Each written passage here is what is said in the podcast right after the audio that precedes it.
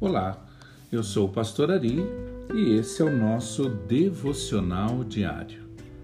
A Bíblia diz em Mateus 26, verso 41: Vigiem e orem para que não caiam em tentação. O espírito está pronto, mas a carne é fraca.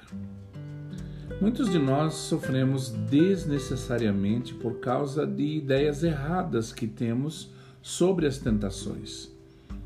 E a principal delas é esperar que as tentações acabem ou pelo menos diminuam com o passar do tempo.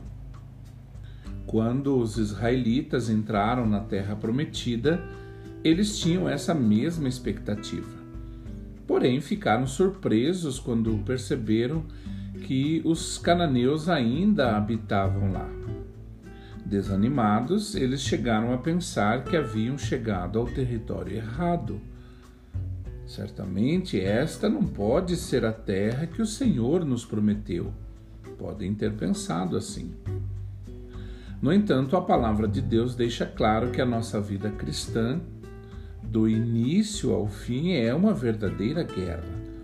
Paulo diz que devemos lutar, em Efésios 6,12 ele diz: Lutamos contra os poderes e autoridades, contra os dominadores desse mundo de trevas, contra as forças espirituais do mal nas regiões celestiais.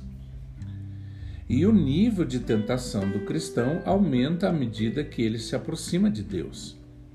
Perceba que quando o povo de Israel deixou o Egito, Deus não os levou a Canaã pelo território dos filisteus, embora o caminho fosse mais curto. Porque Deus disse: Se eles se defrontarem com a guerra, talvez se arrependam e voltem para o Egito. Deus sabia que a fé do povo não era o suficiente e por isso o protegeu de seus inimigos. Porém, depois que a fé do povo aumentou, o Senhor permitiu que Israel enfrentasse muitas nações e muito poderosas. Da mesma forma, Deus exige que você lute até vencer as tentações para conquistar a vida prometida por Ele. Na verdade, o ataque inimigo provou que Israel estava na terra prometida, ou seja, estava exatamente no lugar que Deus queria. Então, enfrentar as tentações prova que você está realmente firme com Cristo. Que você tenha um excelente dia.